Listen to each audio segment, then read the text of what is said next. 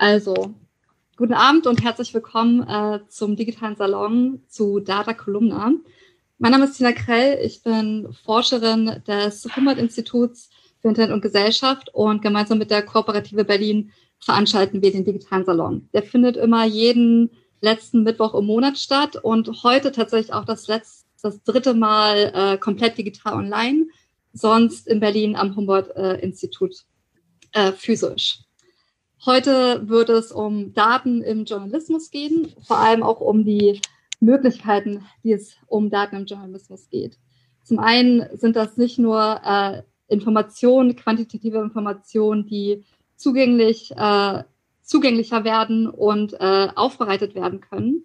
Äh, es geht auch viel um äh, darum, dass Werkzeuge äh, zugänglicher werden und neu auf den Markt geworfen werden, die es äh, vor allem Journalisten ermöglichen, auch quantitative Informationen auszuwerten. Das heißt, man muss gar nicht mehr MATLAB können oder sich äh, eine GUI mit Qt-Widgets äh, organisieren, die dann eh aussieht, als ob sie in den 90ern produziert wurde, sondern mehr und mehr Tools machen es von der Nutzerfreundlichkeit her einfacher, als auch von der Repräsentativität, äh, Daten aufzubereiten und zu visualisieren. Gleichzeitig aber auch äh, gibt es Online-Bibliotheken, die Software bereitstellen, Programme bereitstellen, dass man gar nicht mehr, äh, gerade als Journalist, äh, von Grund auf äh, äh, programmieren muss, sondern eben auch diese Datenbanken zur Verfügung hat, äh, um Informationen analysieren zu können.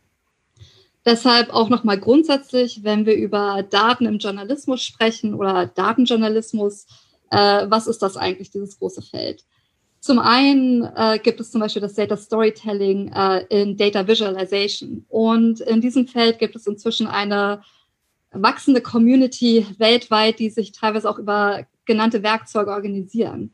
Äh, in dem Zusammenhang wäre nur Power BI gen genannt, als auch die ganze Tableau-Community, die gleiche Datensätze einmal in der Woche äh, auf unterschiedliche Art und Weisen visualisieren, um auch zu zeigen, dass sozusagen der gleiche Datensatz in eine unterschiedliche, in eine unterschiedliche Geschichte narratiert werden kann. Äh, dazu sind auch nur die äh, Monday Makeover Challenges genannt. Dann gibt es aber auch äh, Visualisierungen wie die ähm, Torten der Wahrheit von äh, Katja Dittrich, äh, die wahrscheinlich allen bekannt sind, die an sich gar nicht quantitativ sind, sondern Quali hier werden qualitative Informationen in eine statistische, in einer statistischen Visualisierung äh, wiedergegeben und äh, generieren so auch ähm, eine Geschichte und ein Narrativ. Und dann gibt es natürlich den ganzen großen Bereich äh, des Datenjournalismus, äh, wo inzwischen ähm, Nachrichtenanbieter äh, unter anderem auch mit Forschern zusammenarbeiten und sich der quantitativen Methoden, die vorrangig aus der Empirie kommen, äh, zu eigen machen, um Informationen aufzudecken. Deswegen können wir grundsätzlich auch sagen, wenn wir über Datenjournalismus nachdenken, dass hier eigentlich zwei vormals verschiedene Disziplinen aufeinandertreffen, die so einen neuen Markt schaffen und äh, einen Markt geschaffen haben, für den es auch momentan Bedarf gibt. Da haben wir auf der einen Seite Journalismus, der traditionell, solange er nicht in Boulevardzeitschriften äh, äh, drin ist oder von äh, Tableaus herkommt, äh, getrieben ist dadurch, Informationen aufzuspüren, äh, diffuse Fragmente zusammenzuführen und ans Licht zu führen und diese in einem Narrativ und einer Geschichte aufzubereiten, die wahrheitsgemäß ist und dementsprechend auch äh, einer breiten Leserschaft äh, zur Verfügung gestellt wird. Und auf der komplett anderen Seite haben wir, sagen wir, Mindler, das sind Mathematikerinnen, Informatikerinnen, äh, Empiristen, die es gewohnt sind, ein Problem in eine algebraische Gleichung zu übersetzen und diese wiederum in Software zu übersetzen, die dann das Problem für einen löst, um das wiederum ebenfalls aufzubereiten. Deshalb können wir uns eigentlich Datenjournalismus speziell auf einer Skala vorstellen, wo wir quasi diese beiden Extreme haben und die Ausformungen, die es für Daten im Journalismus gibt, jeweils auf dieser Skala äh, wiederfinden können. Äh, für mich tatsächlich äh, als Einführung ist nur wichtig, äh, nochmal anzugeben, dass äh, wenn wir mit über Zahlen versuchen, Geschichten zu erzählen, wir uns immer darüber im Klaren sein müssen, dass Menschen grundsätzlich zahlenhörig sind. was den Datenjournalisten äh, vor eine Aufgabe und Verantwortung äh, bringt. Was meine ich damit? Dass grundsätzlich äh, Statistiken Autorität gegeben wird. Äh, Autorität, weil sie Zahlen sind, nicht Autorität, weil diese Zahlen grundsätzlich auch Sinn ergeben. Und nicht jeder Mensch ist statistisch äh, ausgebildet. Deshalb ist es in der Verantwortung, wenn wir gerade statistische Informationen visualisieren oder in Geschichten wiedergeben, dass diese auch sinnkräftig sind. Das heißt, Korrelationen werden nicht als Kausalitäten wiedergegeben. Ähm, Legenden werden nicht weggelassen in einer Visualisierung, die spekulative Interpretation zu lassen, als auch Visualisierungen sollten nicht wahnwitzig skaliert werden, die auch die Interpretation gegebenenfalls verfälschen. Und die drei Beispiele, die ich zu Beginn genannt hatte, äh, wie der Datenjournalismus sich ausformen kann, heißt auch, dass er seine Berechtigung hat in all diesen Ausformungen, mal journalistischer, mal mathematischer. Aber grundsätzlich, wenn gerade auch Journalisten mathematische ähm, oder Inhalte formulieren wollen, die in einer mathematischen Grundlage zugrunde liegen, äh, würde ich hier tatsächlich auch nochmal eine, eine Lanze für die Mathematik brechen. Das heißt, dass hier auch wirklich nur Geschichten wahrheitsgemäß erzählt werden sollen, die auch mathematisch verstanden sind. Das heißt, hier muss gar nicht höhere Mathematik verstanden sein. Man muss nicht Trigonomie, Linearalgebra, Kalkulus können, sondern fällt doch einfach sich nochmal auf den Hosenboden setzen und Algebra 1 und Algebra 2 pauken. Und ich freue mich auf die ähm, das Panel, das gleich anfängt und ähm, gebe über zu Katja Weber. Tina, herzlichen Dank für die Einführung. Schalte dich gern später nochmal rein, wenn du denkst, ach, da fragen wir aber nochmal nach oder da würde ich gern nochmal vertiefen. Wir wollen in der folgenden Stunde auf der Skala, die du gerade geschildert hast, ein bisschen spazieren gehen, mal zu dem einen, mal zu dem anderen Pol. Jetzt haben äh, wir alle und ihr alle, die in den letzten Wochen vermehrt Tabellen angeguckt habt, Datenjournalismus schon konsumiert, aber ohne jetzt dezidiert drüber nachzudenken. Das wollen wir in der folgenden Stunde tun. Herzlich willkommen allen, die eingeschaltet haben. Schön, dass ihr da seid. Also, nachgewiesene Neuinfektionen. Wie viele waren das gestern? Wie viele Tote wurden gemeldet? Und was mit der Reproduktionszahl? Das sind so die Sachen, die wir jetzt ja wahrscheinlich schon beim Frühstück oftmals zum ersten Mal gehört oder aber gesehen, gelesen haben. Dazu gibt's äh, Grafiken, dazu gibt's Texte und das war dann höchstwahrscheinlich Datenjournalismus, den wir da zur Kenntnis genommen haben. Das ist aber natürlich noch viel mehr als die Zahlenberichterstattung rund um Corona und wir wollen besprechen, was Datenjournalismus liefern kann, vielleicht auch überhaupt, wie er betrieben wird und was er nicht liefern kann. Aber ich denke, Corona wird auf jeden Fall ein Beispiel sein. Ich möchte das besprechen mit Praktikerinnen und Theoretikerinnen aus dem Gebiet und wie immer auch mit allen, die zuschauen und zuhören. Sonst äh, können wir ja hier immer schön zusammensitzen. Verflixt nochmal, das geht im Moment nicht. Also niemand kann nach vorne kommen, Platz nehmen oder das Mikro nehmen und seine oder ihre Frage sagen. Aber auf slido.com oder Twitter, Hashtag Dicksal, äh, werdet ihr gehört und dann werden die Fragen auch reingereicht von Christian im Verlauf der nächsten Stunde. Also beteiligt euch gerne zahlreich. Und dann hätten wir drei Expertinnen mit jeweils sehr unterschiedlicher Expertise, die diese Fragen beantworten würden. Ich möchte euch Elena Erdmann vorstellen. Ich habe inzwischen gelernt, dass es nichts hilft, wenn ich sage, dass sie in meiner Ansicht oben links ist. Deswegen wäre es nett, wenn ich du vielleicht mal winkst. genau. Elena Erdmann gehört zum Datenteam von Zeit Online und hat an der TU Dortmund Mathematik studiert und Informatik. Also vorhin ging es ja schon mal drum, welche Skills sind eigentlich gefragt. Äh, hat sich schon vor diesem Studium für Journalismus interessiert und dann folgerichtig zur Frage promoviert, wie Daten und wie maschinelles Lernen. Nein. Nee, oder bist dran. Nein. Oder? Nein? Okay, Richtigstellung dann gleich, entschuldige. Ähm, ich dachte, du beschäftigst dich mit der Frage, und ich formuliere es dann um als Frage, wie Daten und maschinelles Lernen den Journalismus verändern. Aber nee, der Widerspruch ist so doll, das können wir nicht aufschieben. Stimmt voll nicht. Sag mal, was richtig ist, bitte. Nein, tatsächlich, äh, ja, schlechter Einstieg, aber diese Promotion habe ich abgebrochen, weil ich sehr dringend in den Journalismus wollte. Okay, also ähm, das Seniorenstudium äh, wird es dann zeigen. Sie beschäftigte sich in einer abgebrochenen Promotion mit der Frage, wie Daten und maschinelles Lernen den Journalismus verändern, kann das aber wahrscheinlich auch aus der Praxis beantworten. Jedenfalls herzlich willkommen. Hi. Ach so, und das will ich auch nicht äh, verheimlichen. Du bist Teil von Journal Code, eine Initiative, die Journalistinnen und Journalisten den Umgang mit Daten beibringen will, also in Workshops beispielsweise vermitteln, was sich aus einem riesigen Datensatz rausholen könnte an Geschichte. Sandra Rentgen ist die Fachfrau, wenn es dann genau darum geht, diese Zusammenhänge bildlich oder grafisch aufzubereiten. Sie ist Visualisierungsstrategin. Hallo. Hallo. Um, und logisch, Datenjournalismus muss die Daten fassbar machen. Die werden uns hier nicht einfach so für die Füße gekippt. Und damit wir die Zusammenhänge verstehen, braucht es eben Infografiken. Im vergangenen Jahr kam ein mächtiger Band raus mit ihr als Autorin, History of Information Graphics, wo man eben sieht, welche lange Geschichte ähm, dieses äh, hypermoderne Gewerbe eigentlich hat. Ähm, sie ist Head of Design bei der Beratungsfirma Sapara, die für ihre Auftraggeber Zusammenhänge grafisch fassbar macht. Also da geht es dann nicht nur um Journalismus, sondern auch, wenn ich als Unternehmerin meine Zusammenhänge mhm. aufbereitet wissen möchte, kommst du ins Spiel. Herzlich willkommen. Genau, vielen Dank für die Einladung. Und Wiebke Losen ist bei uns und sie ist Professorin an der Universität Hamburg und forscht am Leibniz-Institut für Medienforschung des Hans-Bredow-Instituts. Wenn sich die Medienlandschaft verändert, verändert sich auch der Journalismus und Datenjournalismus ist dafür wahrscheinlich ein ziemlich gutes Beispiel und deshalb auch einer der Bereiche, den du erforschst. Herzlich willkommen bei uns. Vielen Dank. Guten ähm, Abend.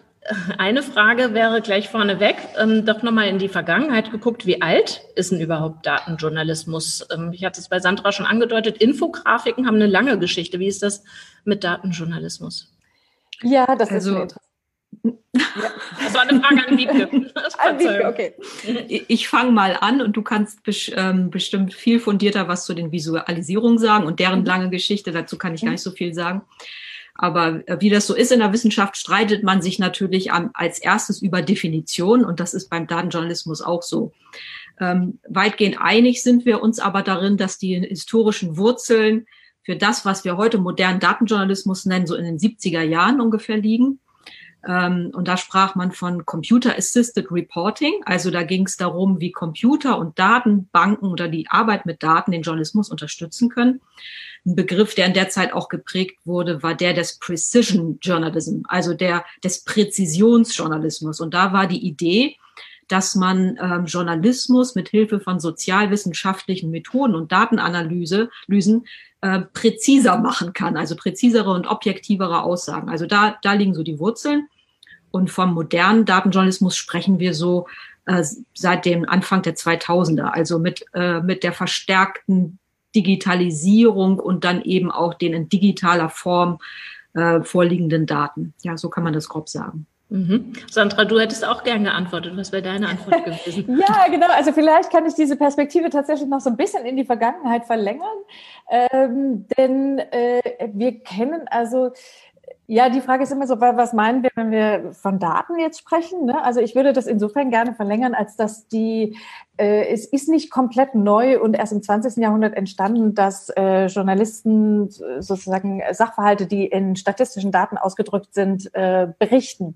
Äh, das kennen wir also sozusagen schon aus dem 19. Jahrhundert. Also da wurde schon angefangen, ne? also die, die Statistik so als Wissenschaft hat sich jetzt schon so seit 1800, sagen wir mal so, entwickelt, so langsam. Ähm, und parallel gab es also schon relativ früh, schon im, äh, über das 19. Jahrhundert hinweg, immer wieder auch ähm, Versuche, so statistische Sachverhalte in Infografiken auch in die Zeitungen zu bringen. Äh, und das hat dann zum Teil auch ähm, ja durchaus kuriose äh, Züge manchmal angenommen. Also wenn es zum Beispiel darum ging, mal äh, jetzt gerade aktuell ja Cholera, äh, einen Cholera-Ausbruch in New York äh, irgendwie darzustellen, da hat man dann schon auch mal ein Diagramm genommen, wo man sozusagen die Ausbrüche in so einem Graphen verfolgt.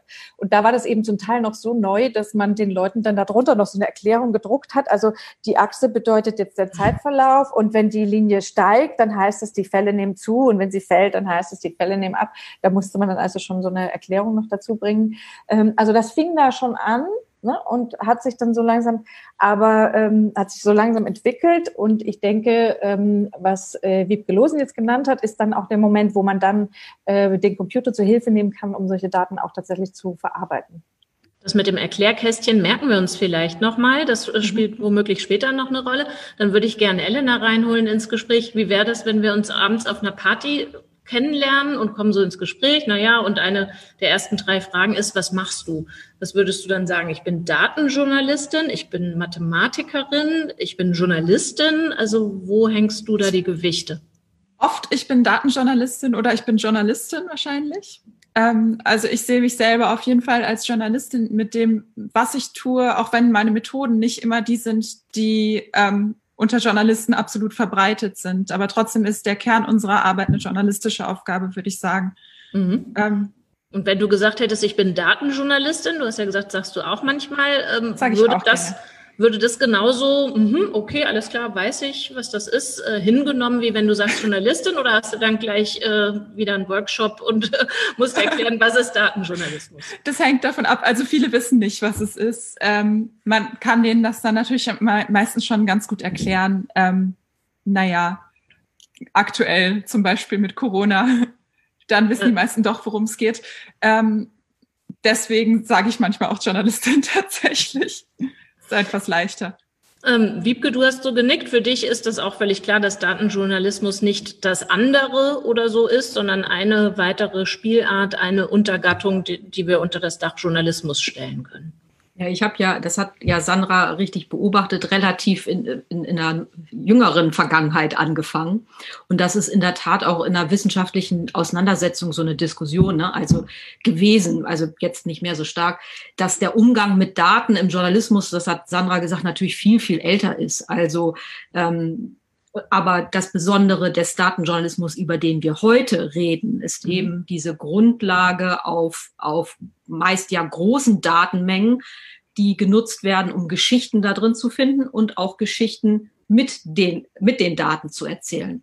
Und unter Datenjournalisten ähm, ich äh, interview die ja zum Teil oder höre, was die Branche über sich selber redet, gibt es schon auch die Idee zu sagen, am, am liebsten wäre uns, wenn gar nicht mehr von Datenjournalismus die Rede ist, weil das mittlerweile so normal geworden ist, dass das gar nicht mehr so ein extremes Distinktionsmerkmal ist. Mhm. Also da sind wir jetzt heute noch nicht, aber ich würde schon meinen, dass die Entwicklung dahin geht, ähm, dass das immer normaler wird in der journalistischen Praxis. Mhm. Das ist ganz genau meine Ansicht auch tatsächlich. Ähm, ich habe den Eindruck, dass es tatsächlich noch nicht so normal ist in mhm. vielen Stellen.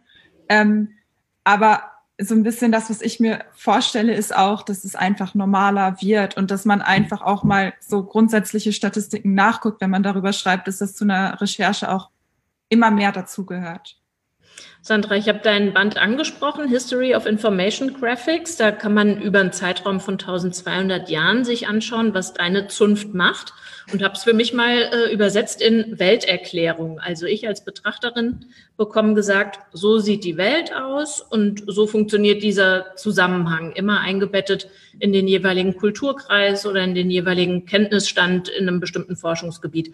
Was macht denn für dich eine gute Infografik aus? Kannst du das in, keine Ahnung, drei Punkten benennen? Oh, das ist äh, ja, das ist tatsächlich die, die schwierige Gretchenfrage. Also ähm, auf jeden Fall äh, ist es eine, äh, braucht sie eine Fokussierung. Äh, das ist nicht immer gegeben. Äh, äh, viele Infografiken verlieren sich darin, irgendwie vieles gleichzeitig tun zu wollen.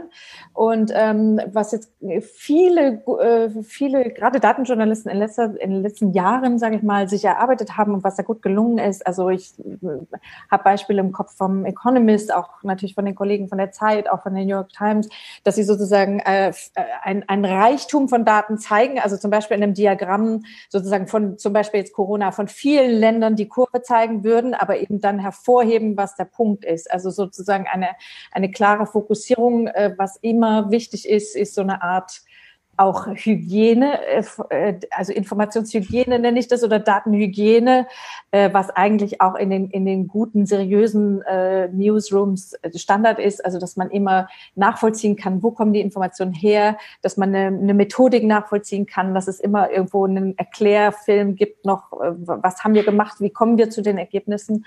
Ähm, und oft lässt sich auch eine Argumentation eigentlich nicht ganz, äh, also ne, wir sind visual, in der Visualisierungszunft wünscht man sich natürlich immer, dass das Diagramm eigentlich alles sofort auf einen Blick klar macht und das ist eigentlich in den seltensten Fällen so, ähm, so dass eigentlich immer das äh, idealerweise noch in eine gute Argumentation eingebunden ist, ne? so dass dass man den Leser auch so ein bisschen an die Hand nimmt und sagt, also hier zeigen wir das und da ist das, also dass so eine so eine saubere Argumentation dann auch noch zu sehen ist.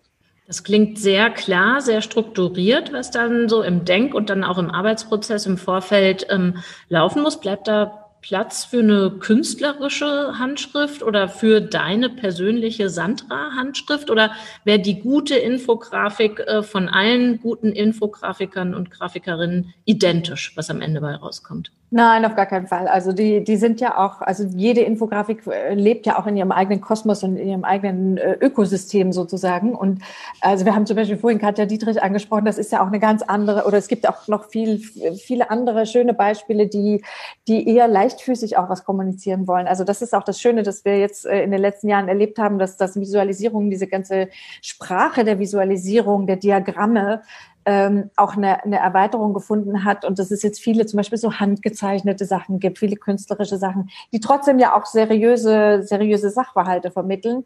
Und da bleibt auf jeden Fall Platz für eine, für eine eigene künstlerische Handschrift. Und ähm, das muss auch jedes, äh, jeder Autor sozusagen oder jedes Autorenkollektiv dann immer für sich entscheiden. Ne? Also einen, einen, äh, ein Newsroom oder eine, eine Zeitung, eine, eine, äh, eine digitale Online-Publikation, die werden ja immer versuchen, versuchen, ihre eigene Handschrift zu entwickeln und je nach äh, sozusagen Seriosität auch ähm, eben sich in der grafischen Sprache vielleicht etwas zurücknehmen oder wenn man jetzt irgendwie voll auf die Zwölf ein bisschen bunter, frischer, lustiger werden will, das ist natürlich alles sprachlich möglich. Äh, die, die Kunst besteht halt so ein bisschen darin, dass man, dass die, die Gestalter, die da am Werk sind, auch sich der Entscheidungen bewusst sind und sich dessen bewusst sind, was für ja, was für unterschwellige Botschaften auch mitgegeben werden in der Gestaltung. Ne? Also wie, wie lustig oder, oder handschriftlich oder so man jetzt werden will oder ob man sagt, wir, wir machen hier ganz klaren, harten Faktenjournalismus, da muss man auch äh, entsprechend grafisch sich zurückhalten. Jetzt haben wir tatsächlich den Datenjournalismus unter pandemischen Bedingungen schon angesprochen. Da kommt jetzt keine von uns momentan drumrum, manche auch beruflich nicht. Ähm, seit gut zwei Monaten haben wir jede Menge Zahlenmaterial vor Augen, Daten rund um Corona, und ich würde dich, Wiebke, gerne fragen, ist das eine neue Herausforderung für den journalistischen Umgang mit Daten oder ist das eigentlich schon total gut routiniert? Du hast ja gesagt, äh, Datenjournalismus ist jetzt angekommen. Du würdest dafür plädieren, dass wir äh, dieses Wörtchen Daten unter den Tisch fallen lassen und einfach von Journalismus reden. Also sind wir routiniert im Erstellen und im Verstehen dieser journalistischen Berichte? Also ich plädiere nicht dafür. Das ist etwas, was ich häufig aus dem Feld höre. Ah, okay. Ach so, ja, stimmt. Ähm, und die, und die Frage, die würde ich, also ich würde gleich mich sehr dafür interessieren, was, was Elena dazu sagt, weil die ist ja in der täglichen Praxis und kann viel besser beurteilen. Ich wüsste es auch gerne, aber ich bin, kann jetzt gerade nicht in die Redaktion, um zu gucken, was da mhm. passiert.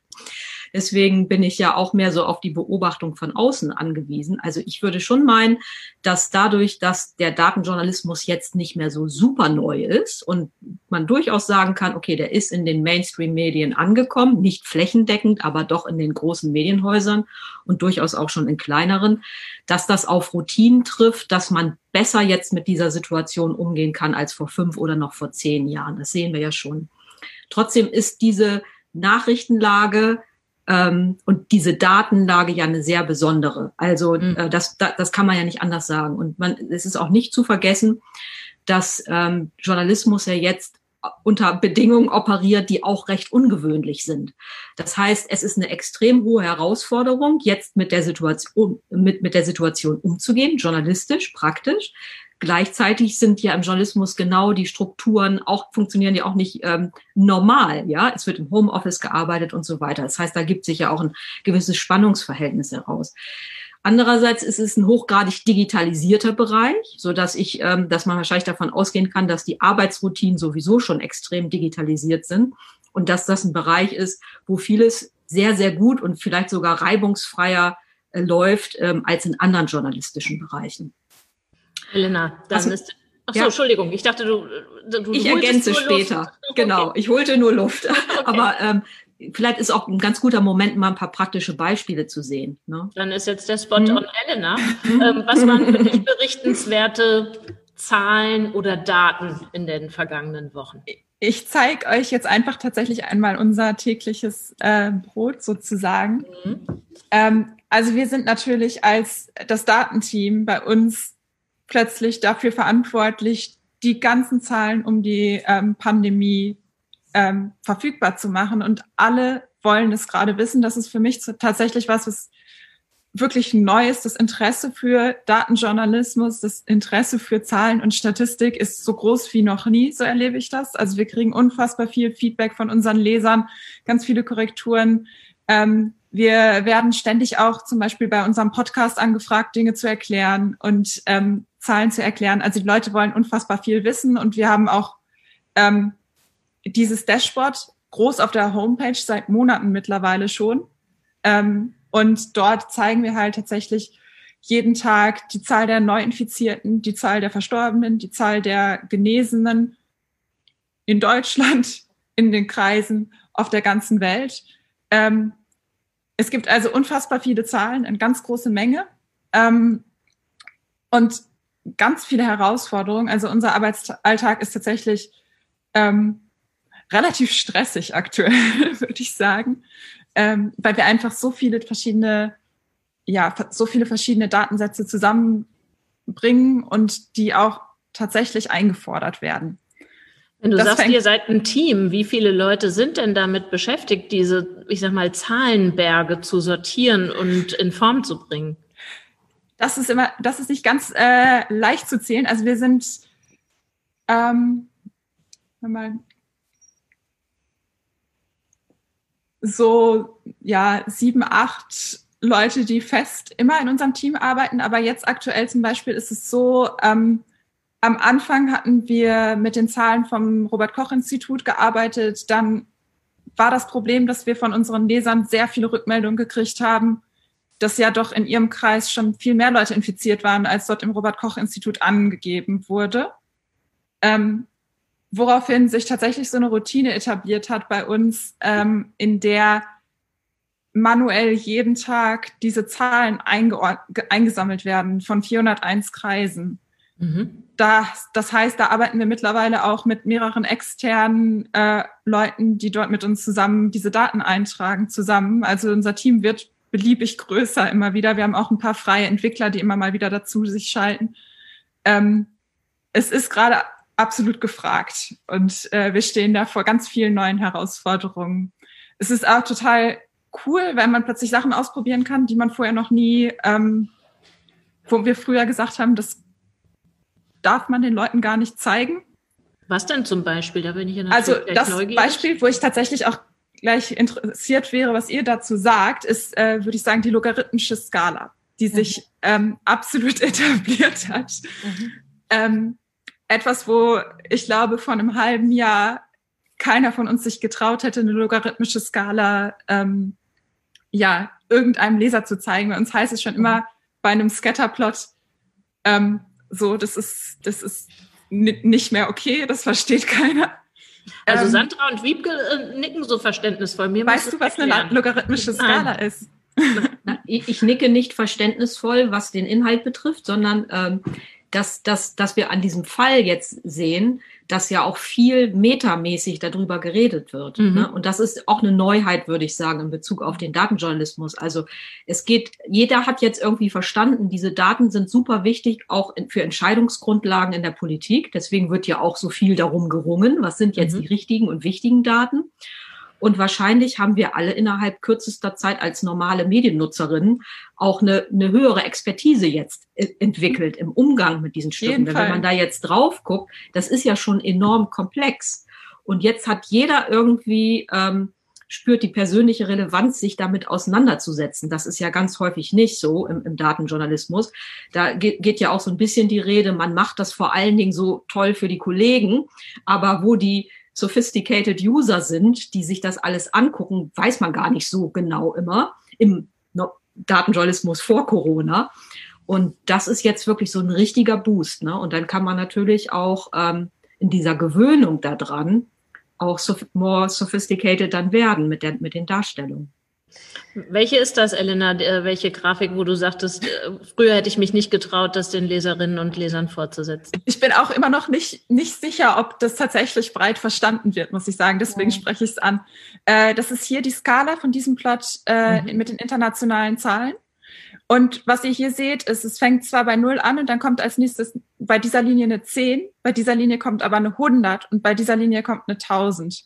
Mhm. Ähm, eine normale Skala, die wir aus anderen Charts kennen, da sind die Schritte immer gleich hoch. Also es würde 10, 20, 30, 40 kommen. Hier mhm. ist es aber so, dass es sich quasi mit jeder, mit jedem Strich potenziert. Das heißt, eine logarithmische Skala. Einfach weil diese Zahlen irgendwann so schnell wachsen, dass es sonst aus dem Chart abhaut und nicht mehr lesbar ist. Ähm, das ist tatsächlich was, wo ich auch mich immer noch frage, ob das die Leute eigentlich total überfordert oder ob es wirklich mittlerweile auch für die Leute so normal geworden ist, weil wir kriegen gleichzeitig ganz, ganz, ganz viel Leserfeedback, die das toll finden, dass wir solche, solche komplizierten Darstellungen, also dass wir solche Darstellungen machen, in der man natürlich, wenn man versteht, was dort passiert, tatsächlich auch mehr lesen kann. Sandra, was würdest du sagen mit den Augen der Grafikerin? Ja, ähm, also erstens, ich finde es super, dass ihr das so prominent belabelt habt, weil das, das ist ja das, was, ähm, ne, wo dann immer auch, also was ich vorhin gemeint habe mit der, mit der Hygiene auch, dass man das, dass man die Sachen auch ordentlich beschriftet und hier ähm, sieht man das eben auch relativ gut. Und äh, also das Problem mit diesen logarithmischen Skalen ist ja immer, dass, dass die Erwartung eine andere ist. Ne? Also was Elena gerade beschrieben hat, die Erwartung, so wie man gelernt hat, Diagramme zu lesen, ist, dass in jeder dieser Zeilen einfach sich der gleiche Betrag verbirgt. Äh, und insofern muss man sozusagen im Kopf, wenn man hier sieht, das ist eine logarithmische Skala, muss man im Kopf sozusagen selber noch die, die äh, Rechnung machen und sagen, okay, die USA würde jetzt theoretisch eigentlich total durch die Decke gehen. Äh, man hat das jetzt aber hier gemacht, damit man das alles in einem, äh, in einem, in einer Grafik zeigen kann. Und äh, was jetzt natürlich, also so, so schwierig diese Situation jetzt ist, aber äh, was jetzt natürlich ein großes, ein großer Sprung ist, ist, ähm, wie du sagtest, Elena, dass die Leute jetzt einfach äh, durch dieses äh, Interesse, was die Leute haben, was sie wissen wollen, wie entwickelt sich die Situation, bereit sind, sich mit solchen äh, äh, Visualisierungen auseinanderzusetzen. Und man muss ja einfach sagen, das ist auch, ich meine, wir sind sind jetzt schon relativ geübt, so Diagramme zu lesen und so, aber es sind, es bleiben abstrakte Darstellungsformen und es ist nicht selbstverständlich, dass die Leute, äh, also so die einfachsten Dinge, so so ein Liniendiagramm und so, das versteht jetzt mittlerweile jeder, aber es ist nicht selbstverständlich, dass die Leute das so auf den ersten Blick alles so lesen können und es ist auch nicht selbstverständlich, dass die Leute äh, wie Elena schon angedeutet hat, dass sie auch die Bereitschaft mitbringen, sich damit auseinanderzusetzen. Und da äh, spielt jetzt Corona so ein bisschen äh, äh, insofern uns zu, als dass ähm, eben diese Bereitschaft, sich damit auseinanderzusetzen und zu lesen, jetzt stärker da ist und die Leute eben auch mal Lust haben, sich damit mit der Frage zu befassen, was so eine logarithmische Skala zum Beispiel überhaupt macht. Ähm, denn das ist äh, auch ein großes Thema, was ich noch so sehe im, im Zusammenhang mit, mit Datenjournalismus und mit diesen ganzen wunderbaren, äh, auch interaktiven und komplexen Visualisierungen, die, die da zum Teil entstehen dass die, äh, dass sozusagen die, die, die, die Alphabetisierung, sage ich mal, in Bezug auf Visualisierung noch gar nicht so weit fortgeschritten ist. Ne? ne? Also Elena hat auch den Scatterplot genannt. Also gibt es noch viele ähm, Visualisierungsformen, die Seite mit den Datenjournalistinnen manchmal die Pferde durchgehen sozusagen oder gleichzeitig in den Hypothesen darüber, ob das der Fall ist oder nicht. Ähm, anhand der Klick und Forschung gibt's auch noch nicht so wahnsinnig viel dazu, ein bisschen. Ne? Und da ist auch nicht immer die Zeit und die Bereitschaft dazu da.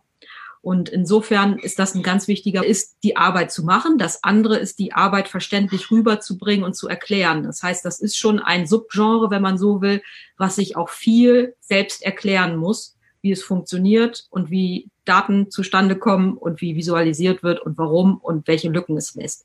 Frage beantworten. Siehst du dich? Ich weiß, ihr trainiert Journalistinnen und Journalisten in genau dem, was ihr tut, aber Leserinnen und Lesern und den Usern sozusagen äh, auf einer Metaebene während die Absolut. Also ich finde, das ist eine unserer wichtigsten Aufgaben. Und in der aktuellen Debatte sieht man es auch immer wieder. Da wird ja auch vieles einfach leicht jeden kleinen Trend direkt deuten wollen, mhm. was natürlich durch unsere Grafiken ja irgendwie auch möglich. ist. Und da sind wir natürlich irgendwo auch in der Erklärschuld oder ähm, kommen in diese Position, Zahlen leicht zurückgingen, man aber eigentlich nicht sagen konnte, ah ja, wir haben jetzt, lag es tatsächlich daran, dass es ein Wochenende war. So, und trotzdem haben dort schon viele Leute zu schreiben, ja, wir sind jetzt hier an dem Punkt, es ist alles vorbei ähm, fängt es auch an, dass wir irgendwie erklären müssen, nee, das können wir jetzt noch nicht aus den Daten lesen. Und in letzter Zeit auch unfassbar viel einfach zu solchen Themen geschrieben. Also müsst ihr sozusagen, also im Moment, wo ihr eine Infografik, ich spitze mal zu, veröffentlicht, du sagtest, die, eingangs wurde es auch schon gesagt, die wollen Statistiken und Zahlen glauben, die wirken so nüchtern und laden mich ein, davon auszugehen, das stimmt so, wie es da steht. Gleichzeitig, während ihr diese Zahlen und Zusammenhänge etabliert, müsst ihr sagen, na ja, es gibt aber auch immer noch Zusammenhänge. Ganz so einfach ist es nicht. Also ihr steht gleichzeitig auf äh, Bremse und Gaspedal. Ja, es ist eine echte Herausforderung. Mhm. Ja, wenn ich da noch kurz einhaken darf, also das, äh, das Interessante daran ist ja, was, was der Datenjournalismus jetzt gerade in der Corona-Krise ja leisten kann, äh, ist das große Bedürfnis zu, der, der Leute zu, äh, zu beantworten, sich einen Überblick über die Lage zu verschaffen. Mhm. Ähm, und das ist ja sozusagen überhaupt äh, die, die, äh, sozusagen das große Potenzial von Datenjournalismus, dass man sozusagen eine, eine, eine Makroperspektive einnehmen kann auf, auf größere gesellschaftliche Phänomene. Und gerade jetzt in so einer Krise wie dieser äh, entsteht natürlich das Bedürfnis, dass man sich irgendwie einen, einen, einen Überblick verschafft, wie die Lage ist. Und man kann sich eben keine Übersicht über die Lage verschaffen, indem man irgendwie rumgeht und einzelne Leute befragt oder, oder zu Pressekonferenzen geht oder so, sondern die, diese sozusagen diese großen Datensammlungen, die sich aus vielen Quellen speisen, äh, die können, die können das eben leisten. Also die können, die können sozusagen das Gefühl geben, dass man einen, einen Überblick sich irgendwie verschaffen kann. Was man aber gleichzeitig den Leuten natürlich ähm, mit erklären muss, ist, dass auch diese Datensammlungen ja nur eine Annäherung an die Realität sind. Also die, die können schon bestimmte Phänomene abbilden, aber es ist eben, es ist eine Annäherung. Also selbst, also schon die Unterschiede zwischen den statistischen Datensätzen, also zwischen den verschiedenen Datensätzen der WHO und der John Hopkins University und dieser verschiedenen Quellen und die Art, wie das RKI zählt und die Art, wie andere zählen und welche Fälle jetzt mit reingehen Ne? Also da kommt man dann, oder ob jetzt gerade Wochenende war oder nicht, da kommt man dann eben in solche Fragen, dass man sagen muss, ja, wir können bestimmte, also wir können bestimmte Trends abbilden, wir können sozusagen uns annähern an das, was passiert. Ähm, aber sozusagen, es wird ja, man kann ja trotzdem niemals, gerade in so einer dynamischen Situation, die man sozusagen in Echtzeit versucht abzubilden, ähm, jetzt immer da genau dran sein. Und das ist, glaube ich, das, was äh, Elena versucht hat zu beschreiben mit dem kleinen Trend nach unten, der dann aber natürlich auch schnell mal wieder nach oben gehen kann und dann aber halt in der Gefahr ist, falsch interpretiert zu werden. Christian, gibt es weitere Fragen? Ja, äh, kommen gerade jetzt viele Fragen rein. Ähm, ich gebe mal eine Frage rein und zwar äh, Lisa fragt, Gibt es Studien zum Verhältnis zwischen dem Erleben von Zahlen und dem Verstehen von Grafiken? Beispiel Corona. Verstehen Leute logarithmische Darstellungen im Kontext von Corona besser, weil sie die Zahlen quasi täglich mitverfolgt haben? Mhm. Also sozusagen das Wissen sich anreichert und ansammelt. Ich würde sagen, implizit habt ihr es alle schon ein bisschen beantwortet. Äh, ja, aber bleibt trotzdem noch was zu tun. Ich weiß nicht, vielleicht ist das was, Wiebke, was du beantworten kannst. Gibt es Studien Über, zum Lernprozess? Gibt es wahrscheinlich schon, kann ich jetzt keine aus dem Hut zaubern. Zu, zu Corona ähm, sicherlich noch nicht, ne? wird aber kommen. Also es gibt experimentelle Studien, wo es darum geht, also beispielsweise, wie eignen sich äh, Menschen datenjournalistische Projekte an. Das sind dann aber wirklich kleine Studien. So, ich äh, gibt es noch nicht in dem Maße. Also mit Sicherheit gibt es einen großen, großen Forschungsfeld, ein großes, großes Forschungsfeld, da kenne ich mich aber nicht so gut aus, wo es mehr so um, wie werden Grafiken, Visualisierung und so verstanden. Da kann Sandra wahrscheinlich was dazu sagen. Also was, was mhm. ganz grundsätzlich das betrifft. Also so Vorläuferformen, die wir dann auch im Datenjournalismus gehen, also äh, kennen. Wie verständlich sind äh, statistische äh, Darstellungen ähm, und Visualisierung im Allgemeinen gibt es bestimmt einiges mhm. dazu, aber jetzt speziell zu Corona, so weit sind wir noch nicht. Ja, äh, genau, wie Wieb gesagt, also ich denke, das wird, das wird erst noch kommen, weil wir sind ja quasi mittendrin äh, und, und vieles kann man dann erst so in, in der Rückschau ähm, äh, studieren oder, oder es ist, wird gerade studiert. Äh, mir sind auf jeden Fall ein, zwei Studien bekannt, die äh, jetzt sozusagen in älteren, also schon in den in vergangenen Jahren entstanden sind, die sich sozusagen um das Thema Data Literacy drehen und darum um die Frage, wie nehmen Leute äh, Grafiken wahr, also wie Ne, das ist wirklich, dann zeigt man den Leuten äh, Grafiken oder, oder auch interaktive äh, äh, Anwendungen und, und lässt sie reden. Also, ne, was verstehst du, worum geht's hier, ähm, was erkennst du hier und so. Und da, ähm, das sind sehr wichtige Studien, weil die auch, also in der, in der Visualisierungscommunity äh, werden die auch viel aufgenommen und diskutiert, äh, weil die natürlich auf ein großes Problem oder eine große Schwierigkeit, sage ich mal, hinweisen. Äh, und das ist die Schwierigkeit, die, die Elena wahrscheinlich auch jeden Tag erlebt, nämlich man muss sich, wenn man eine Visualisierung erstellt, muss man sich vorstellen, dass man äh, nicht weiß, was man faktisch aber weiß. Also man muss sich vorstellen, dass der Leser nicht weiß, was man selber weiß. Und wie berichtet man ihm jetzt das, was er nicht weiß? Äh, also wie kann, also, ne? Und das ist so, es ist eine extrem schwierige Operation. Und meistens hat man eben dieses Wissen ja immer schon im Kopf und kann das also so äh, schlecht sich vorstellen. Und äh, äh manchmal kommen da auch leider äh, äh, erstaunliche Ergebnisse raus im Sinne von, dass die Leute eigentlich sich schwer tun, so Dinge zu lesen und zu, äh, und zu, äh, zu verstehen. Und dass sie, das hat aber in den letzten Jahren auch dazu geführt, dass, ähm, dass man erkannt hat, dass Leute oft auf, also dass Personalisierung wichtig ist. Also dass Leute auf etwas reagieren, wo zum Beispiel ihr Heimatort vorkommt, wo sie ihre Postleitzahl eingeben können, wo menschliche Gestalten, Figuren, Geschichten vorkommen. Und das versuchen viele Kollegen jetzt tatsächlich mit einzubinden in Visualisierungen. Und die meisten Stücke kommen ja auch nicht nur als Daten, nackte Datenstücke oder Visualisierung, Darstellung, sondern ist ja im Allgemeinen auch Text drumherum, ne? wo es dann auch nochmal geht, Bezüge herzustellen. Und ähm, in, in der Kombination liegt dann ja auch ein größeres Maß an Verständlichkeit. Christian, gibt es noch eine Frage? Ja, jetzt äh, sammeln sich die Fragen. Ähm, wir haben eine Frage zur Barrierefreiheit. Ähm, jetzt nicht um die Verständlichkeit äh, von Daten, sondern tatsächlich, oder von Grafiken, sondern tatsächlich äh, um konkrete Barrierefreiheit. Und zwar, zu viele Details sind für Menschen mit Seheinschränkungen schwer zu lesen. Personen mit rot-grünen Sehschwächen haben Probleme, die Datensätze korrekt zu lesen. Wird in den Redaktionen das berücksichtigt?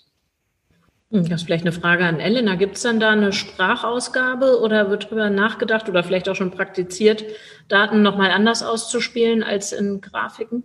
Also wo wir tatsächlich zumindest versuchen darauf zu achten, ist definitiv gerade ähm, Farben, Farbschema zu wählen, die Leute unterscheiden können. Ähm,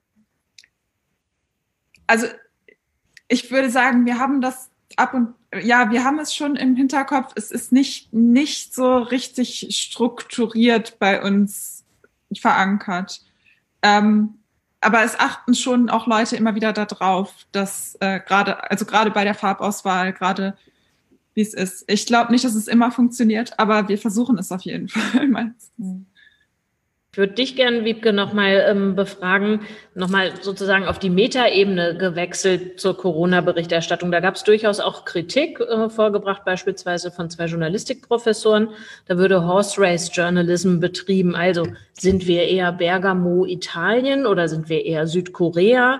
Ähm, bin ich Heinsberg und du Usedom? Also so diese Vergleichbarkeit, die ja ähm, die Grafiken uns ja auch tatsächlich liefern und zeigen. Teilst du diese Kritik oder würdest du sagen, nee, ähm, Sandra sagte vorhin, wir wollen einen Überblick gewinnen und diesen Überblick gewinne ich jetzt halt nicht, wenn ich bei drei Nachbarn klingel, sondern indem ich Südkorea und, und Deutschland und Usedom und Heinsberg vergleiche.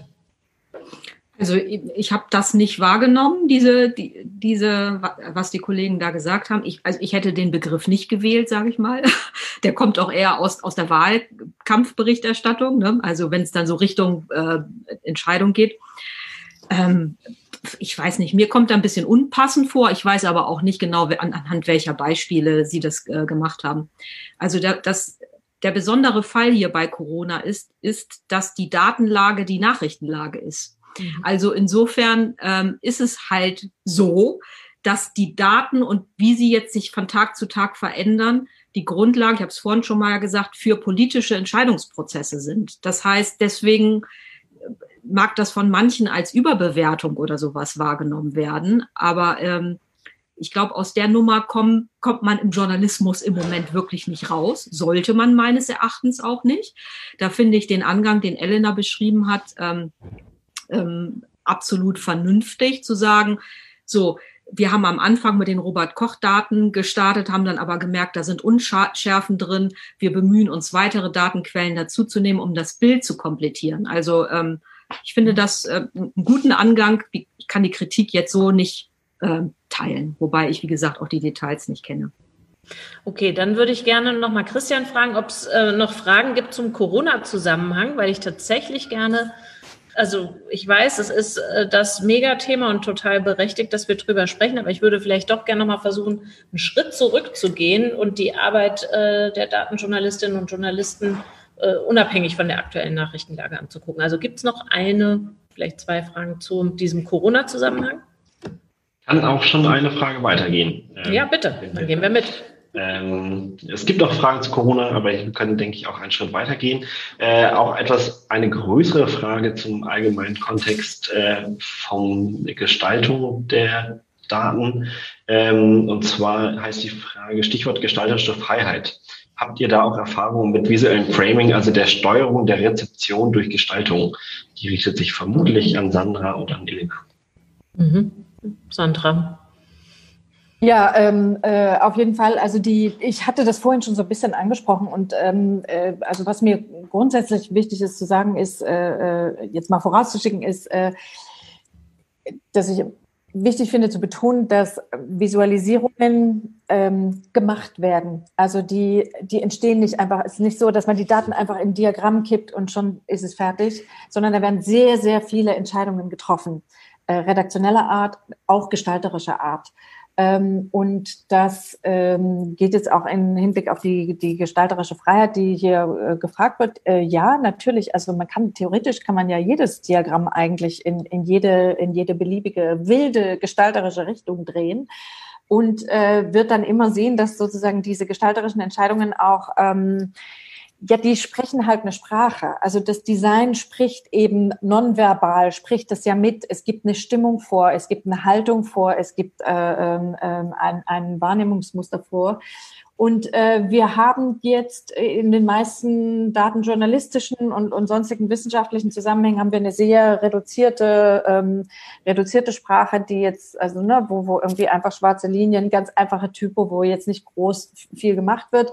Und das ist so ein bisschen so das wissenschaftliche Bild, was wir im Kopf haben, äh, was die meisten so kennen.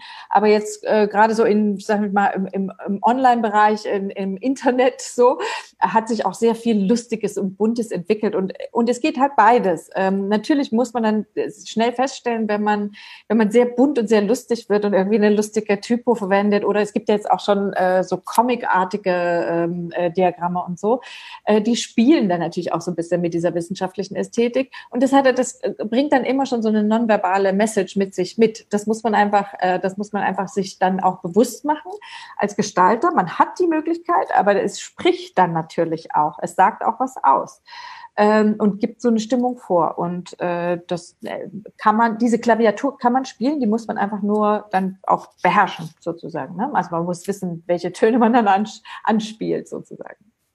Nochmal mit Blick auf unseren Titel heute Abend, Data Columna, würde ich gerne wissen, Vielleicht von euch allen dreien in so einem Rundumschlag. Wie sieht denn, ja, wenn wir weggehen von Corona, der ideale Datensatz aus? Also was denkt ihr, wünscht sich äh, ein datenjournalistisches Team an Datensatz? Fangen wir bei Elena an in der Praxis. Ähm, also ganz pragmatisch, äh, ganz pragmatisch, sauber, äh, einfach so, dass wir den Datensatz runterladen können in einer CSV-Datei oder in einer SQL-Tabelle. Ähm, auf keinen Fall ein PDF. Ähm, bitte vollständig, keine manuellen Korrekturen und erst recht keine Umlaute. Das äh, wäre der, die pragmatische Antwort. Meine eigentliche Antwort ist vor allem interessant. Da muss was richtig Interessantes drinstecken. Ähm, und das, was du jetzt gerade als Ideal beschrieben hast, in äh, zehn Fällen, wie oft hast du das? Also wenn wir Daten, ja, schwierig. Also gerade offene Daten, also ja, es ist, es ist tatsächlich nicht immer so einfach. Also ich glaube auch, die Behörden haben da immer noch einen äh, Lernprozess, in dem sie gerade stecken oder auch teilweise vor sich. Ähm, und das ist oft so, dass wir wirklich auch Datenformate kriegen, mit denen es sehr, sehr schwierig ist zu arbeiten, in denen wir unfassbar viele Tabellen irgendwie zusammenbringen müssen. Ein schönes Beispiel ist immer Föderalismus. Gerade Schulthemen zum Beispiel sind eigentlich kaum machbar, weil man das dann gleich mit 16 verschiedenen Datensätzen, die sich auch nicht vereinbaren lassen, zu tun hat, die am besten noch unterschiedlich erhoben sind. Mhm. Ähm, und das sind so unsere täglichen kleinen ähm, Probleme. Äh, genau, also da, da gibt es auf jeden Fall noch Potenzial nach oben. Dann möchte ich äh, Wiebke dazu befragen. Du hast es schon ein bisschen angesprochen, Elena. 2016 hat die Bundesregierung das sogenannte Open Data Gesetz beschlossen, das eben den Zugang zu zumindest öffentlich finanzierten Daten verbessern soll. Also alles, was in Verwaltung, dazu würden Schulbehörden zählen, ebenso anfällt. Der ähm, damalige ähm, Innenminister Thomas de Maizière hat gesagt, die Daten werden in unbearbeiteter Form maschinenlesbar ohne Zugangsbeschränkungen bereitgestellt und können von jedermann frei verwendet, nachgenutzt und verarbeitet werden. Äh, nach dem, was du gesagt hast, Elna, klappt das noch nicht so wirklich. Was sagen äh, denn so die Leute, mit denen du sprichst, Wiebke, über den Zugang erstmal zu ihren rohen Daten? Also ich höre da ähnliche, also ist jetzt nicht so, dass ich da ständig mit Journalisten drüber rede. Ähm, vielleicht das aktuellste Beispiel, was mir aufgefallen ist, jetzt auch im Zusammenhang mit Corona, war, dass die Initiative kennt Elena bestimmt auch, das war, glaube ich, vor zehn Tagen oder so, ein, ein Brief von insgesamt 45 Datenjournalisten ans Robert-Koch-Institut, die eben gesagt haben, wir brauchen andere strukturierte Daten von euch. Ihr müsst uns die in einer anderen Art und Weise ähm, ähm, durchgeben. Und ähm, das ist für mich ein ganz gutes Beispiel, um zu sagen, okay, das funktioniert noch nicht so, dass das gleich direkt genutzt werden kann. Also das ist vielleicht das aktuellste Beispiel. Gleichzeitig muss man natürlich auch sagen, ob da jetzt immer ähm, da, da muss ja nicht gleich Manipulationsverdacht dahinter stehen, sondern das trifft ja auch auf Strukturen, die erst etabliert werden müssen. Mhm. Grundsätzlich ist das aber eine ganz, ganz wichtige Frage, denn Datenjo also das weiß man aus Studien, dass der Datenjournalismus noch sehr stark auf öffentlich zugänglichen Daten äh, basiert, also auf genau diesen Datensätzen von Behörden und so weiter. Deswegen da natürlich auch, wenn man so will, eine gewisse Abhängigkeit ist und ähm, die die Initiativen oder auch die Praktiken meines Erachtens auch ein Stück weit verstärkt werden müssen, eigene Daten zu erheben im Journalismus. Ne? Das ist dann nochmal eben eine andere Geschichte. Also dieser Zugang zu den öffentlichen Daten ist extrem wichtig, gar keine Frage. Aber eben auch die Daten, die möglicherweise nicht an die Öffentlichkeit gelangen sollen oder ähm, die man sich, die eben ähm, anders erhoben werden müssen. Ne? Das ist eben auch ein ganz wichtiger Bereich, der dann eher in den investigat noch stärker investigativen Datenjournalismus fällt. Wo kommen denn idealerweise dann Daten her? Äh, vielleicht auch nochmal eine Frage an Elena. Ist das dann gar nicht so sehr die Verwaltung, ähm, sondern arbeitet ihr dann gern und oft oder vielleicht sogar lieber mit Whistleblowern zusammen, die sagen, also ich habe hier den Datensatz, äh, den rückt dir ähm, der Innenminister jetzt nicht einfach so bereitwillig raus, äh, aber von mir kannst du den bekommen. Also ich finde, da kann man gar nicht jetzt differenzieren. Das eine ist wichtiger als das andere. Ich glaube, das kann beides äh, sind sehr wichtige Dinge, nur halt unterschiedlich. Also ich persönlich arbeite zum Beispiel sehr viel im Wissenschaftsjournalismus äh, und arbeite mit Forschern zusammen, von denen wir oft die Daten auch tatsächlich einfach kriegen. Mhm.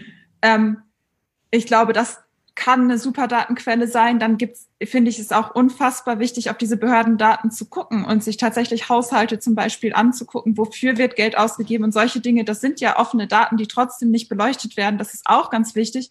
Und natürlich, wenn jetzt jemand, ein Whistleblower kommt und die Panama Papers äh, einem gibt, ist das natürlich auch ein unfassbar wichtiger Datensatz. Also ich würde sagen, alle diese Quellen sind äh, wichtig und interessant und es ist auf jeden Fall wert, angeguckt zu werden. Ich glaube, es gibt noch Diese, ein paar Fragen, oder, Christian? Mhm. Entschuldigung.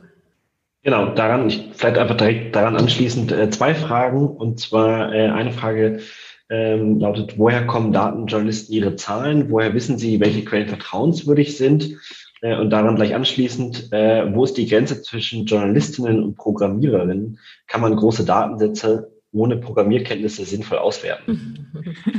Okay, also ich glaube, das Woher haben wir ja gerade schon beleuchtet, ähm, unterschiedlich. Und dann guckt ihr nach, welche Geschichte steckt drin. Äh, die Frage nach der ähm, nach der Vertrauenswürdigkeit ist natürlich nochmal relevant. Also wenn die aus den Behörden rauskommen, dann wisst ihr den Absender und hoffentlich auch, wie sie zustande gekommen sind. Aber wie ist das, wenn ich sage, triff mich in der Tiefgarage, ich habe hier was für dich? Eieiei. Also ich bin tatsächlich keine, äh, also ich habe bisher wenig investigativ-journalistisch gearbeitet. Natürlich muss man da extreme Vorsichtsmaßnahmen bringen. Grundsätzlich gilt ja im Journalismus eigentlich das Zwei-Quellen-Prinzip. ähm, was wir sogar bei Behördendaten teilweise machen. Teilweise checken wir auch Daten des Statistischen Bundesamts gegen, wenn es irgendwie möglich ist, auch wenn es abwegig klingt. Ähm, also man versucht natürlich irgendwo, sich nochmal eine zweite Quelle zu suchen und zu gucken, ob ob das zusammenpasst, ob das so sein kann, ob äh, wir da völlig falsch liegen. Und dann gleichzeitig ist es auch gerade bei Daten so, sieht man jetzt an Corona halt, da gibt es keine richtigen Daten. Das ist ja das Grundproblem. Es ist, also die sind einfach nicht da und es ist nicht, weil irgendwer einen bösen Willen hat oder so, sondern weil diese Prozesse alles so kompliziert sind, weil es eine große Dunkelziffer gibt, die wir nicht kennen. Es gibt dort keine richtigen, sauberen Daten.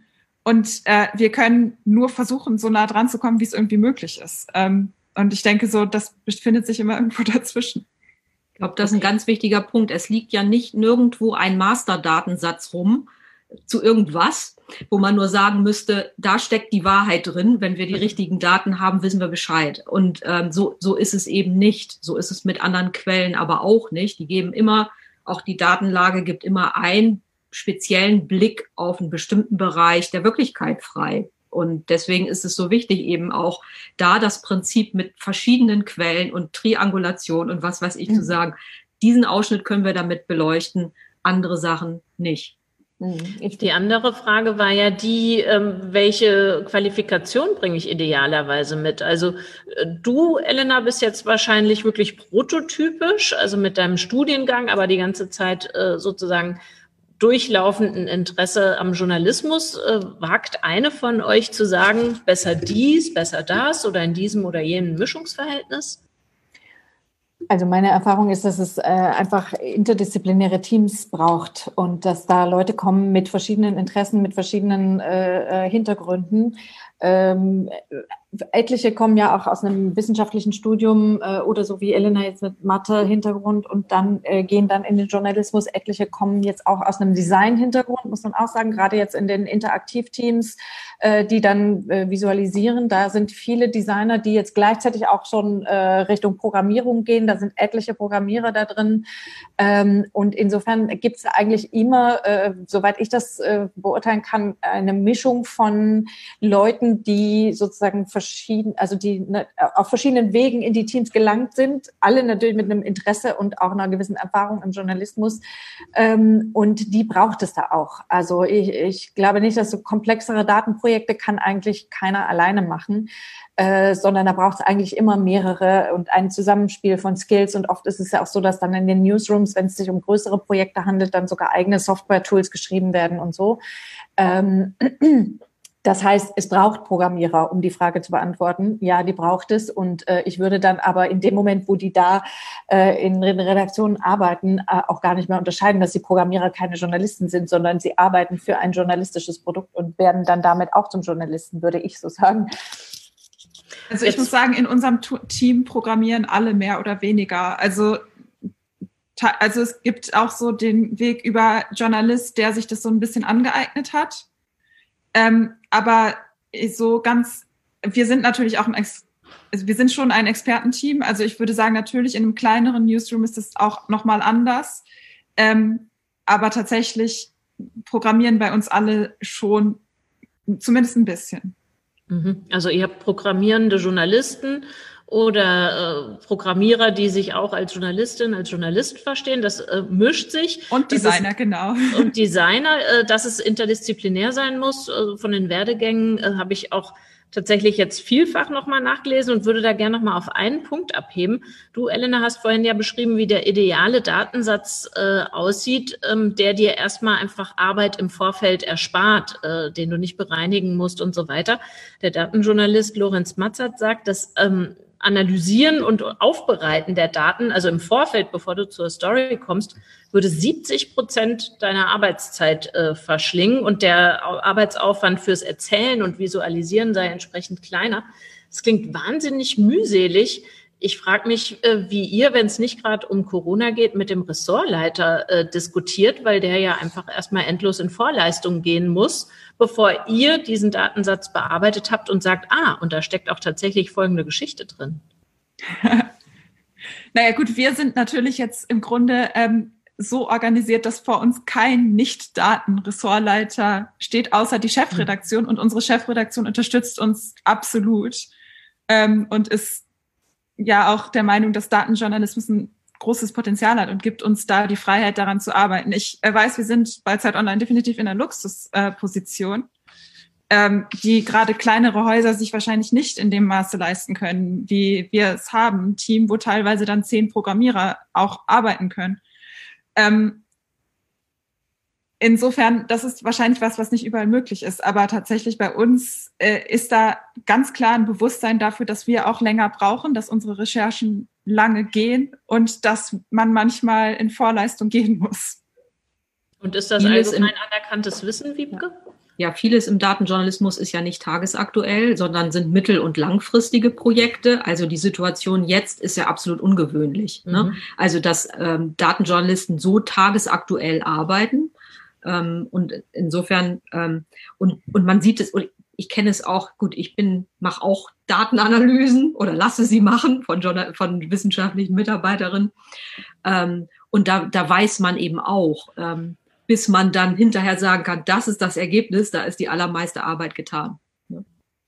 Jetzt würde ich euch alle gern nochmal fragen, da wir hier als vier Frauen zusammensitzen und es scheint mir gar nicht so zufällig zu sein. Also eine von euch ist noch reingekommen, weil ein Gast abgesagt hatte, aber tatsächlich so beim Querlesen hatte ich das Gefühl, dass doch sehr, sehr viele äh, Ressortleiterinnen von datenjournalistischen Teams, aber auch einzelne Mitarbeiterinnen eben Frauen sind. Täuscht da mein Eindruck oder ist das die Wahrnehmung, die ihr auch habt? Ich kann deine Mimik nicht deuten, Elena. Also mein Team ist schon männerdominiert, muss ich sagen. Wir sind äh, zwei Frauen. Okay, wie ist das? Wie sind eure Erfahrungen, Sandra und Wiebke? Ich habe keine verlässlichen Zahlen dazu, aber gefühlt ähm, ähm, ein ja, mit Evidenz, empirische Evidenz angereichertes Gefühl, so würde ich mal sagen, ist schon, dass es nicht wenige Frauen gibt in dem Bereich. Und es gibt auch eine These dazu, dass das damit zusammenhängen könnte, dass gerade dieser Bereich im Journalismus, der Datenjournalismus, viel kollaborativer ist als und viel, ähm, also auch durch diese Open Data Movement, also wo es ja viele Verbindungen gibt zwischen Journalismus und Open Data Movement, also dass das auch Menschen in den Journalismus zieht, ähm, die eben aus dieser Kultur kommen, die stärker kollaborativ ist. Und das ist etwas, mit dem sich auch natürlich viele Männer, aber auch Frauen identifizieren. Ich glaube, wir haben Sandra verloren. Die ist eingefroren hier im Bild. Ich hoffe, das klappt nochmal. Ähm, womöglich kommst du nochmal zu uns. Nee, sieht nicht so aus. Gerade sind wir nur zu dritt. Da ist sie ah, wieder. Da, da ist sie wieder. Sorry. Überhaupt nicht schlimm. Solange es nicht Ausdruck von Langeweile ist, dann Nein. eingefroren. Die Frage war tatsächlich, ich weiß nicht, bis wann du bei uns warst, ähm, ob der, äh, ja, sozusagen die Pri Privatempirie trügt und sehr viele Frauen sich in dem Feld äh, tummeln. Deckt sich das mit deinen Erfahrungen? Hm, Habe ich noch nie drüber nachgedacht, wäre mir jetzt aber auch nicht besonders aufgefallen. Also so äh, international, was ich so sehe, nicht unbedingt. Also es gibt viele talentierte Frauen, aber es ist jetzt nicht so, dass, dass man da irgendwie eine besondere Stärke dort erkennen könnte. Ich habe noch jede Menge weiterer Fragen auf dem Zettel, aber die kann ich euch leider alle nicht mehr stellen. Aber zwei würde ich gerne zum Schluss noch in die Runde ähm, werfen. Und zwar, ich meine, ihr seid nicht alle ähm, sozusagen als Datenjournalistin unterwegs, aber wenn ihr euch das vorstellt, äh, ihr konsumiert Medien, ihr schaut euch Sachen an, beruflich wie privat, ich würde von äh, jeder von euch gerne hören, welchen Datensatz wünscht ihr euch ausgewertet in einer datenjournalistischen Berichterstattung? Und ihr habt einen Zauberstab und könnt überall reingucken, auf jede Festplatte, was immer ihr wollt, ist für euch da. Was wäre das? Spannende Frage. Hm. Oh Gott, Jetzt ja. so. Hat eine eine Antwort. schwierig. Also ich, ich versuche mich mal mit einer, ich rede mich mal mit Meta raus. Nochmal, das machen ja Wissenschaftlerinnen sehr gerne. Also ähm, was ich glaube, also ich, es gibt einen starken Zusammenhang. Wir haben jetzt sehr viel über äh, Datenjournalismus und die aktuelle Situation geredet. Es gibt ja einen Zusammenhang, ähm, und Sandra hatte das vorhin auch schon angedeutet, dass diese der Datenjournalismus ist eine Antwort auf die Datafizierung der Gesellschaft. Das heißt, wir haben immer mehr Daten in unserer Gesellschaft, die wir nutzen, um auf deren Grundlage Entscheidungen zu treffen Und das ist etwas, was Datenjournalismus macht. Das heißt, ähm, ich ähm, kann jetzt nicht den Datensatz aus dem Hut zaubern, aber ähm, ähm, und habe da keine kreative Idee jetzt gerade. Aber wir werden immer mehr Datenjournalismus und dann eben es ist irgendwann der normale Journalismus, der uns hilft, mit äh, auf der da auf Datengrundlage Dinge zu verstehen, zu monitoren, äh, nachzuhalten und so weiter. Also das wird sehr sehr viel mehr werden in der Zukunft. Okay, dann geben wir uns bei dir mit Meta zufrieden. Von dir, Danke. Sandra, wüsste ich gerne, welche Infografik zu welchem Zusammenhang willst du unbedingt mhm. mal fabrizieren, bevor du in Rente Ja, ich, also ich, ich kann jetzt auch keinen, tatsächlich keinen, keinen konkreten Datensatz nennen, aber was ich sehr spannend finde, ist äh, äh, eine Entwicklung, die ich jetzt, ähm, äh, die, die man jetzt, glaube ich, in den letzten wirklich so ein, zwei Jahren beobachten kann dass nämlich die Journalisten selbst anfangen, Daten zu sammeln. Also nicht nur die einsammeln, die irgendwie das Statistische Bundesamt oder wer sonst auch immer äh, zur Verfügung stellt, äh, sondern äh, äh, also ich möchte auf eine Initiative verweisen, die ProPublica, eine, eine stiftungsfinanzierte äh, ein Medienhaus in den USA, äh, äh, die äh, unabhängigen Journalismus erleisten gemacht haben. Die haben halt festgestellt, es gibt diese, äh, es gibt einen Anstieg in Hate Crimes äh, seit äh, seit der Ära Trump die aber ganz schlecht dokumentiert waren. Und die haben ein Recherchenetzwerk mit vielen Newsrooms in den USA gegründet und haben, haben Google-Form aufgesetzt und haben sozusagen selber Daten gesammelt, haben sozusagen diese Incidents gesammelt, um, um das berichten zu können. Und dies, diese, diese, diesen Mindset, diese Herangehensweise von, ich, ich habe da was, was da ist irgendwie so ein Problem und das sammeln wir jetzt mal selber Informationen zu und erstellen selber eine Datenbank. Äh, das finde ich einen wahnsinnig spannenden Ansatz ähm, und da würde ich mir mehr von wünschen, sozusagen von, äh, von journalistischer Seite. Da freue ich mich eigentlich auch immer, wenn, wenn sozusagen man diesen, diesen Berichterstattungsimpuls, wir müssen es rausfinden und sammeln dann selber die Daten. Nicht nur wir nehmen, was wir so kriegen und gucken dann mal, was wir so finden, ähm, sondern wir suchen das auch wirklich. Also Fragen in Datenfragen übersetzen, sozusagen. Genau. Ja. Hm. Und was wäre es bei dir? Also ich muss sagen, ich finde, ähm, jetzt komme ich schon wieder auf das Thema, aber ich finde tatsächlich, äh, was bei Corona gerade passiert, das ist äh, eine Stunde, wo der Datenjournalismus absolut glänzt, äh, weil wir tatsächlich Entscheidungen auf diesen Datengrundlagen treffen können, die Leben retten. Und also mehr kann man ja eigentlich nicht davon erwarten. Okay, dann äh, habt ihr mir alle super Antworten gegeben, aber meine Frage nicht beantwortet. Ich versuche es mit der allerletzten. Ähm, vielleicht ähm, habt ihr da Empfehlungen für uns, äh, wer jetzt zu Hause weiter Stillarbeit betreiben möchte nach dem digitalen Salon. Welche Arbeit von Kolleginnen, von Kollegen findet ihr, egal wie alt, die kann man sich echt nochmal angucken und daraus was lernen. Nicht nur über den berichteten Inhalt, sondern über die Form und die Art und Weise der Bearbeitung. Was wäre das? Mhm. Wer möchte anfangen? Also ich habe mir in der Vorbereitung nochmal also die Sache angeguckt auf netzpolitik.org, die ja verschiedene datenjournalistische Stücke zusammengetragen haben. Das fand ich in dieser Vergleichbarkeit ganz gut. Also dass man sagen, da gucken konnte, so wie wird das auf unterschiedlichen Seiten gemacht. Hat mir gut gefallen. Aber wenn du jetzt Journalisten auszubilden hättest, Elena, was würdest du denen als sozusagen Best Practice vorsetzen? Hier, guckt euch das an. Ui, ähm, ähm, naja, also tolle Beispiele sind immer wieder von der New York Times, gibt es unfassbar viele tolle, äh, ganz tolle Datenstücke.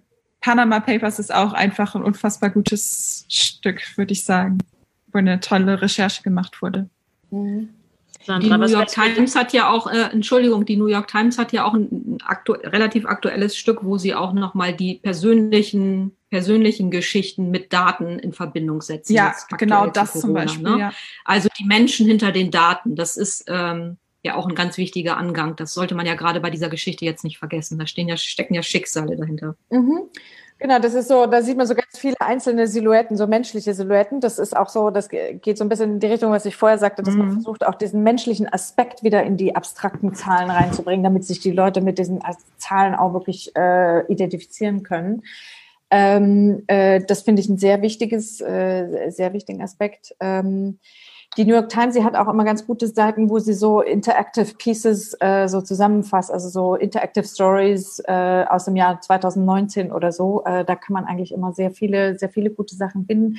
Ich finde aber auch, dass es jetzt hier bei uns vor Ort, also äh, Zeit Online äh, hat immer wunderbare Sachen, äh, die, was tatsächlich ein sehr gutes Piece ist, was ich mir jetzt auch gerade in der Vorbereitung nochmal angeschaut hatte, äh, ist diese Fahrradrecherche vom ähm, Tagesspiegel, ja, war das, ja. ich. Und ähm, das war zum Beispiel nämlich auch so eine Sache, wo man so richtig das Gefühl hatte, die Redaktion, die hat hier ein Thema, das will sie knacken. Und das betrachtet sie jetzt von allen möglichen Seiten. Die nehmen sich Verkehrsdaten vom Senat her, die analysieren die Straßendaten und machen gleichzeitig selber noch eine Erhebung, äh, wo sie sozusagen die, die Stimmen der Radfahrer da nochmal abbilden und so. Ähm, das fand ich auch echt eine gute, eine gute Recherche und ein gutes äh, Piece, wo einfach viele Seiten eines bestimmten Problems beleuchtet wurden, mit dem sich, glaube ich, sehr viele Leute auch gerne auseinandergesetzt haben, zumindest hier in Berlin, äh, weil es einfach auch ein Problem betrifft, was sie sehr praktisch jeden Tag auf der Straße betrifft. Habt herzlichen Dank für eure Empfehlungen auch am Ende und mhm. vielen Dank für die Diskussion und eure unterschiedlichen Perspektiven darauf. Einen kleinen Hinweis möchte ich noch eingeben, die zugeschaut haben und die vielleicht auch eine Frage geschrieben haben. Es tut uns leid, wir haben nicht alle beantworten können. Kleiner Trost, ich konnte auch nicht alle stellen. Eine Stunde ist dann doch unterm Strich immer noch zu kurz. Ein letzter oder vielleicht vorletzter Hinweis noch zum Schluss. Alle Salons gibt's auf YouTube zum Nachgucken.